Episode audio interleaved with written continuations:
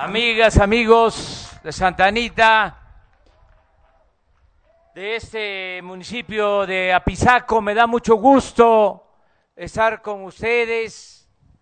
Estamos ya comenzando a salir, a hacer recorridos, porque afortunadamente está bajando la pandemia, hay menos contagios y ya queremos, deseamos de que se regrese a la normalidad.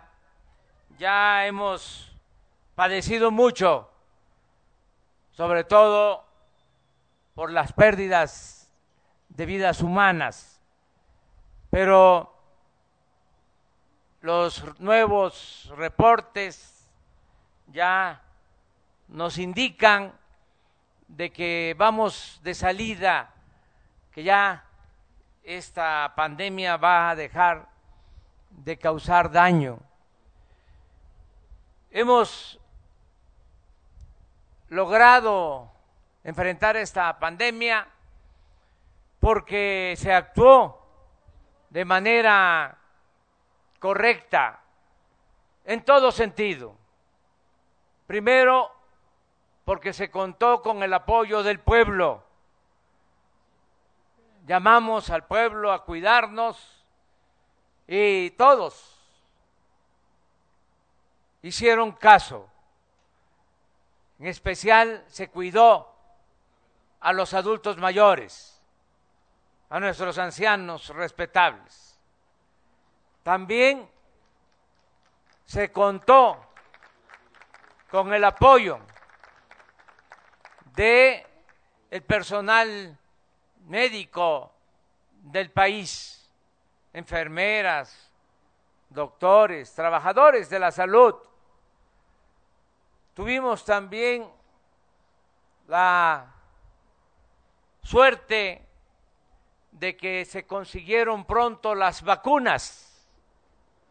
México está entre los 10 países del mundo que obtuvo más vacunas para nuestro pueblo. Esto permitió vacunar a millones de mexicanos. Por eso cuando viene esta nueva ola con esta nueva variante, ya no son los mismos daños porque ya mucha gente se vacunó y aun cuando eh, se volvió a contagiar, ya no le afectó, no le dañó, no tuvo que hospitalizarse y mucho menos perdió su vida porque se avanzó en la vacunación. Todo esto se puede hacer cuando se gobierna para el pueblo y cuando se evita la corrupción.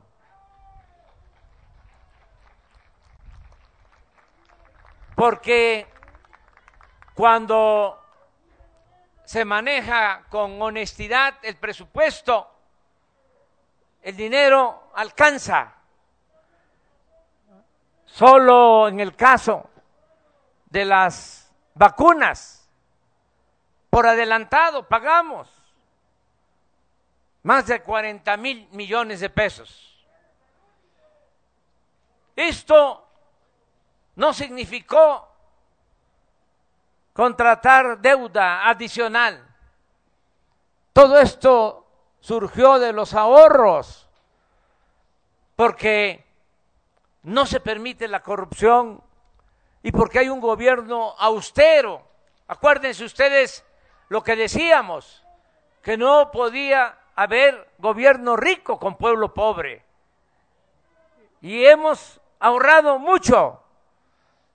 Y aquí está el ejemplo. Todos estos programas de bienestar no se están financiando con créditos que se adquieren. Todos estos programas de bienestar están siendo financiados por los ahorros, por no permitir la corrupción y por hacer un gobierno austero.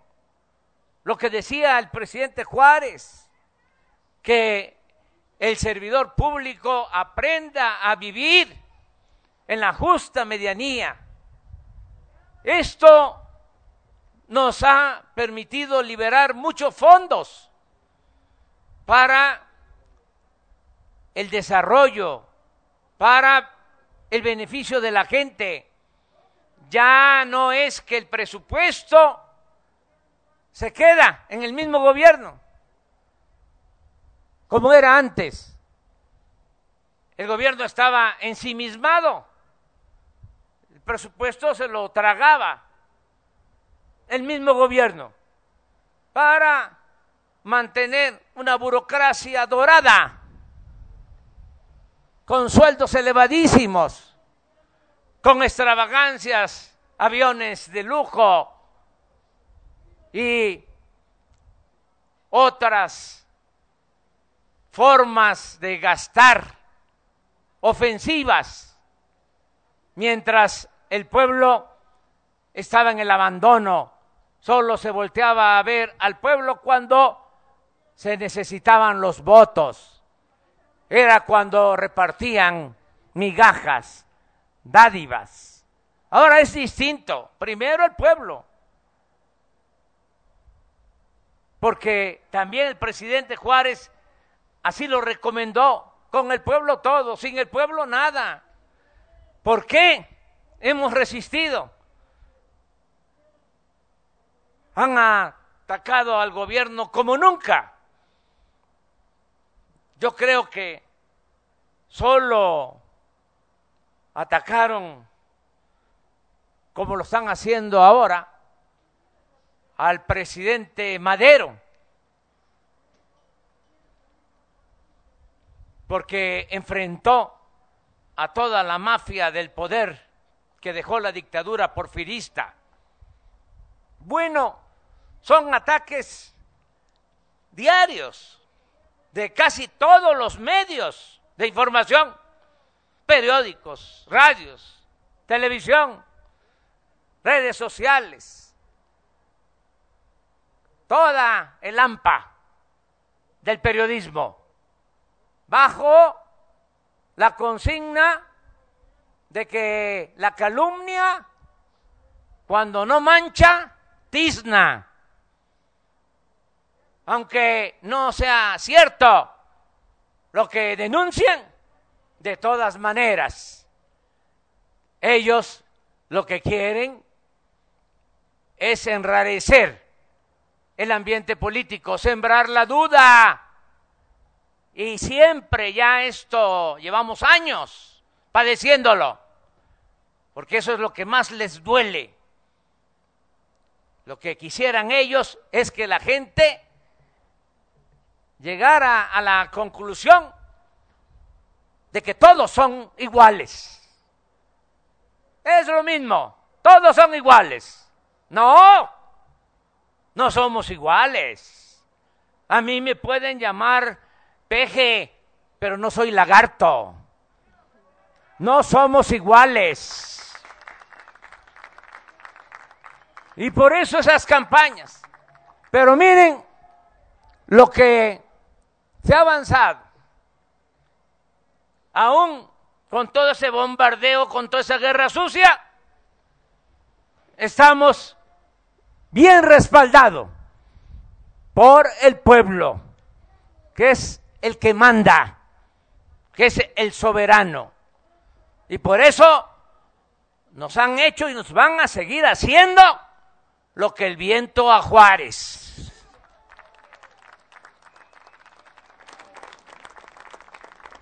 ¿Y por qué la gente apoya? Es sencillo, no se necesita ser politólogo, sociólogo, filósofo. nos apoya la gente porque antes el presupuesto no le llegaba al pueblo. Todo se quedaba arriba, se lo robaban. Y se hablaba de la corrupción y todos sabíamos de la deshonestidad de los gobernantes. Pero imagínense lo que es poder constatar el que se esté viendo que ahora hay programas de bienestar en Tlaxcala y en todo México, que en Tlaxcala de cada 10 hogares, mínimo en 8, llega un apoyo. Al 80% de los hogares. Porque si no es una pensión para un adulto mayor, es una pensión para una niña, un niño con discapacidad, es una beca, en el caso del campo, es un jornal en el programa Sembrando Vida, o es un apoyo del programa Producción para el Bienestar, o se da un presupuesto para el mantenimiento de la escuela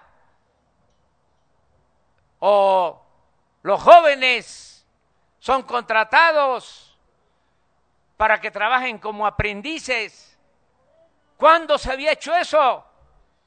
¿Qué hacían en favor de los jóvenes? Nada. Los tenían en el abandono y de burla acuñaron esa frase de que los jóvenes son ninis. Decían, ninis, ni estudian ni trabajan.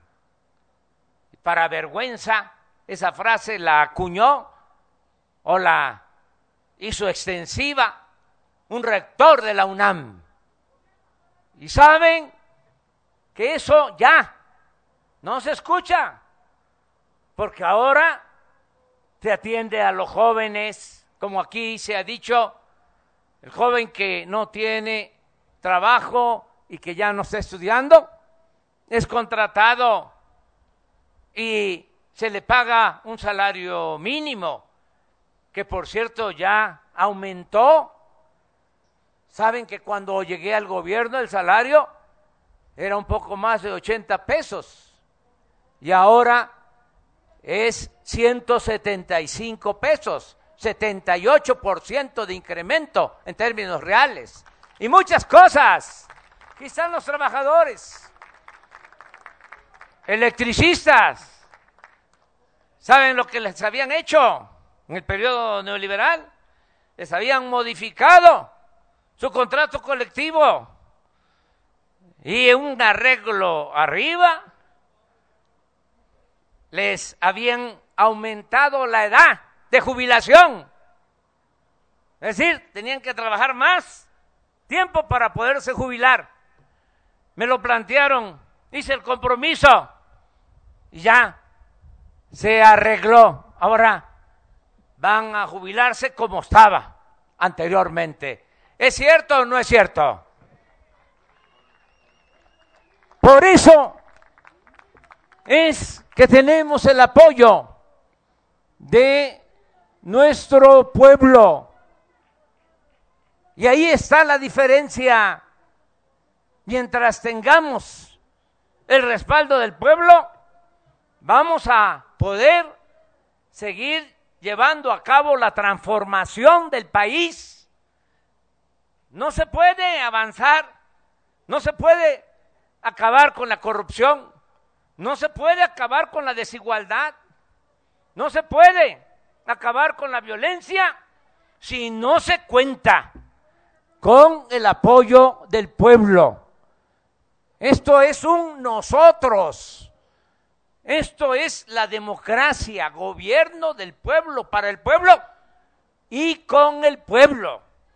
Por eso vamos a seguir adelante. Aprendimos muy bien la lección.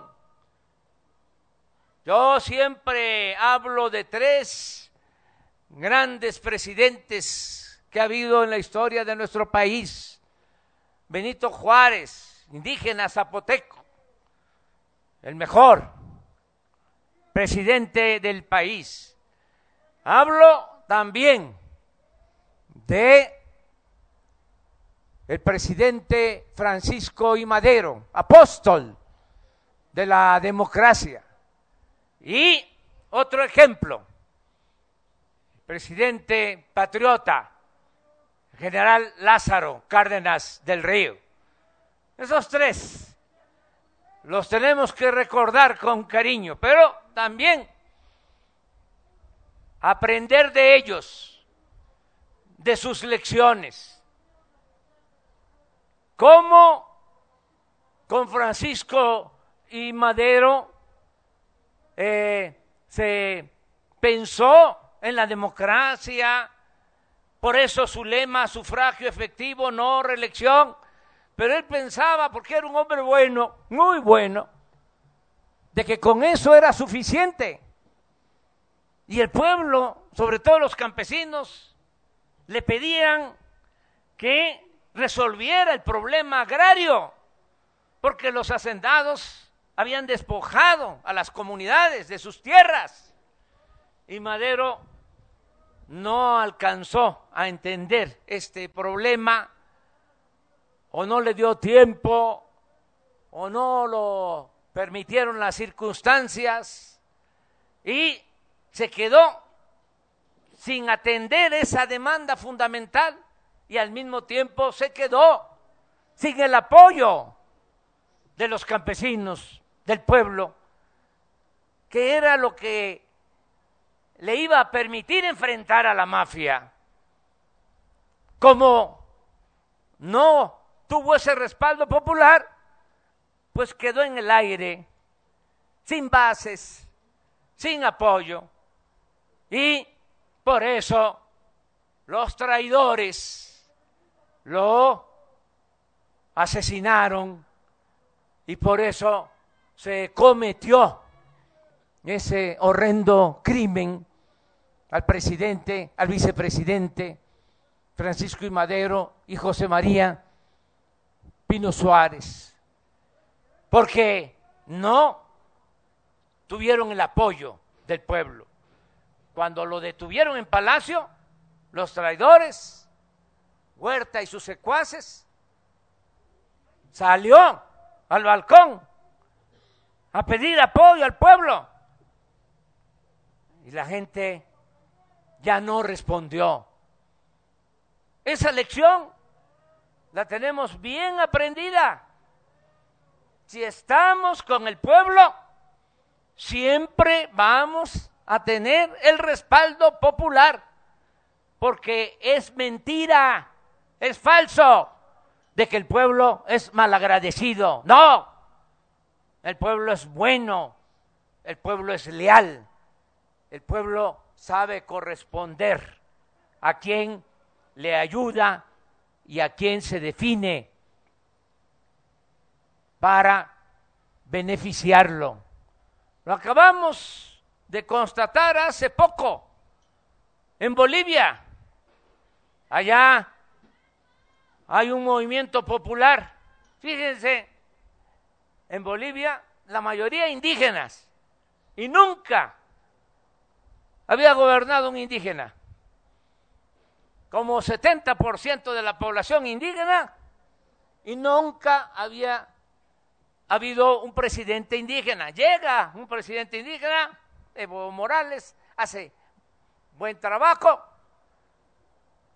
pero no resiste porque agarran de excusa a sus enemigos, el que ya llevaba mucho tiempo en el gobierno, y llevan a cabo un movimiento y le dan un golpe de Estado a Evo. Y llegan los conservadores, toman el poder hasta en las paredes empiezan a poner consignas racistas. Váyanse indios, patarrajadas. Ese racismo que debe de desaparecer en Bolivia, en México, en todo el mundo. Ni racismo, ni clasismo, ni discriminación. Todos somos iguales, todos somos lo mismo. Bueno, se apoderan del gobierno. ¿Qué hacen los indígenas? Callados. ¿Por qué? No querían la violencia, no querían el derramamiento de sangre. Se confían los oligarcas conservadores, antidemocráticos, pensando que ya eh, los indígenas ya se habían sometido y llaman al año a una elección. ¿Y qué hacen los indígenas de Bolivia? Votan de nuevo por el movimiento de Evo. Y ahí está Luis Arce ahora de presidente de Bolivia. Al año respondió el pueblo pobre, porque el pueblo siempre es leal. Esa es la lección que no debemos de olvidar, porque suele pasar de que al pueblo se le desprecia y ya los políticos conservadores o centristas hablan de que hay que correrse al centro, que no te vean tan a favor del pueblo, no digas que por el bien de todos, primero los pobres. Claro que lo digo, y no solo lo digo, lo siento, es parte de mi convicción, de mis principios. Por eso me da mucho gusto estar aquí con ustedes en la inauguración de esta sucursal. Son más de 2.700 sucursales que vamos a poner en operación. 2.744. Se están haciendo con el apoyo de los ingenieros militares y van a estar en todos los pueblos para que la gente que está recibiendo sus apoyos no tenga que ir muy lejos, sobre todo los adultos mayores, y vengan aquí los de Santanita, los de esta región de Apizaco, y aquí cobren lo que por derecho les corresponde, que aquí cobren su pensión de adulto mayor, y que vengan aquí los familiares de las niñas, de los niños, con discapacidad y a que vengan aquí los estudiantes que tienen sus becas a cobrar. Aquí van a eh, dispersarse todos los fondos del gobierno federal, como lo dijo el director del Banco del Bienestar. Vamos a empezar primero con esa dispersión. Ya el año próximo van a ser 600 mil millones de pesos que se van a dispersar todo de manera directa, nada de las organizaciones o intermediarios, nada de que voy a formar la organización, dame a mí el dinero y yo lo voy a repartir, yo se lo entrego a la gente. No, primo hermano, ya eso ya se acabó. Ahora cada quien tiene su tarjeta y viene aquí y saca su dinero no se requiere intermediarios.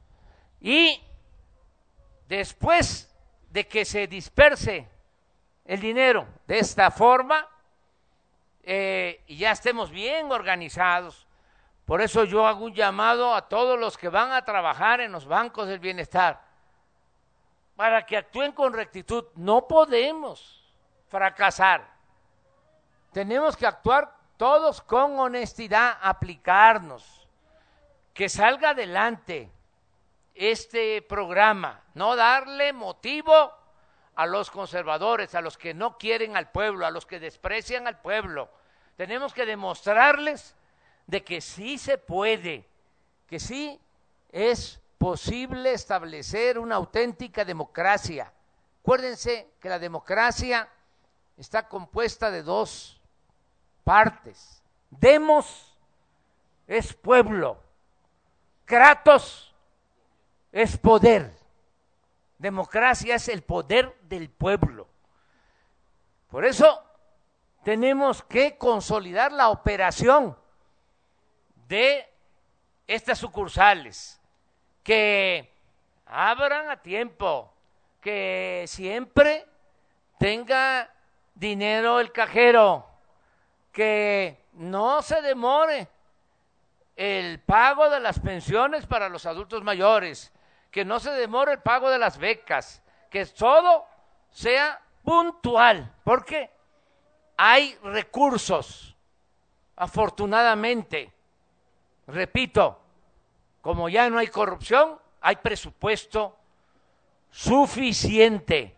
No es un problema de falta de presupuesto, es de que nos organicemos bien y que hagamos cada quien lo que nos corresponde, consolidar bien el funcionamiento de este Banco del Bienestar. Y una vez que ya tengamos resuelto lo de la dispersión de los apoyos de todos los programas de bienestar, vamos a una segunda etapa.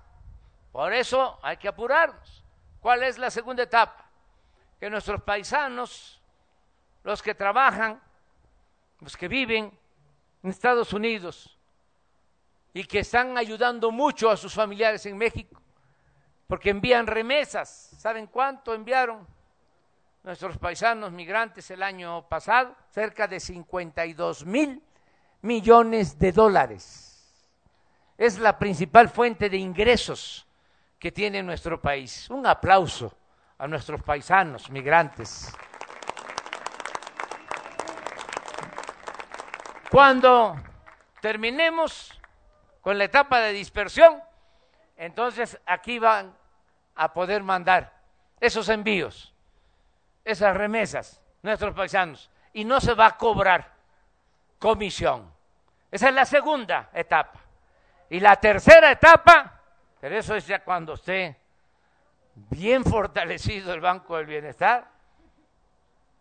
Yo eh, deseo que lleguemos a la primera y si se puede a la segunda. Ya la tercera etapa es que la nómina de todo el gobierno federal se pague aquí en las sucursales del Banco del Bienestar, que los maestros cobren aquí, que los médicos cobren aquí, que todos los que trabajan en el gobierno cobren aquí sus sueldos. Ese sería el ideal. Un banco público, muy contrario a lo que hicieron los neoliberales, neoporfiristas, que acabaron con los bancos. Todo lo privatizaron y se los entregaron a extranjeros. Ahora que se está vendiendo Banamex, aun cuando no es una obligación, porque es una operación que tienen que hacer los dueños de ese banco, que son estadounidenses, se llama Citigroup. De todas maneras, les estamos enviando una recomendación respetuosa.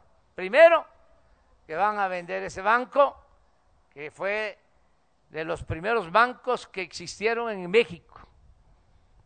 Tiene más de 100 años de existencia ese banco, mucho más, como 130 años, Banamex, y lo vendieron.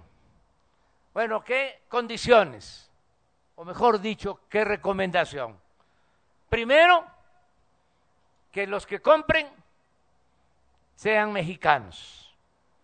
Ya no queremos, con todo respeto también lo digo, que los bancos estén en manos de extranjeros. No soy chauvinista y tenemos que abrirnos al mundo, pero es ya tiempo de que sean los empresarios, los inversionistas mexicanos, los que manejen estos bancos, los bancos particulares. Entonces, eso lo queremos. No eh, estaríamos muy de acuerdo en que de nuevo extranjeros se apoderen de Banamex.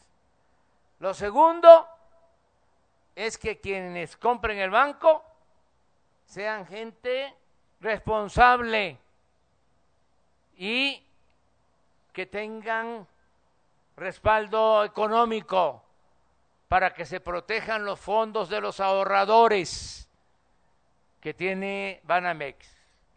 Lo tercero es que deben ser gentes que no le deban a la hacienda pública, es decir, que no tenga deuda en el SAT. El punto cuatro es que paguen impuesto por la venta del banco, porque ese banco, cuando se vendió en el inicio del gobierno de Fox, en el 2021, se vendió en 12.500 millones de dólares y los que vendieron no pagaron ni un centavo de impuestos. Eso ya no se permite. Tienen que pagar los impuestos. Esta es también otra condición o recomendación. Y por último, ese banco tiene un acervo cultural mexicano, piezas de arte de mucho valor histórico, cultural, que pertenecen al pueblo de México. Toda esa fundación cultural tiene que quedar en el país. Ya no queremos que sigan los saqueos de los bienes culturales del pueblo de México. Eso aprovecho para comentarlo. Eso eh, es lo que deseamos. Eso es lo que eh, nos gustaría que se tomara en cuenta cuando se lleve a cabo la subasta, la venta de Banamex. Ya me extendí, este, ya hay bastante sol, pero tenía muchas ganas de hablar con ustedes. Venir a Tlaxcala siempre es una inspiración. Me inspira mucho Tlaxcala, el pueblo de Tlaxcala.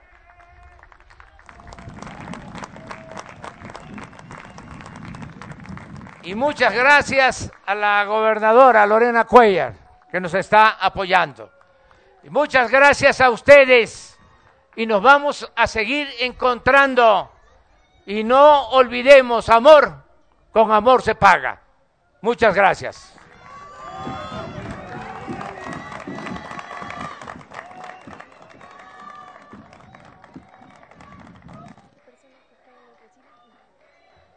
Les solicitamos guardar el debido respeto para entonar nuestro himno nacional mexicano.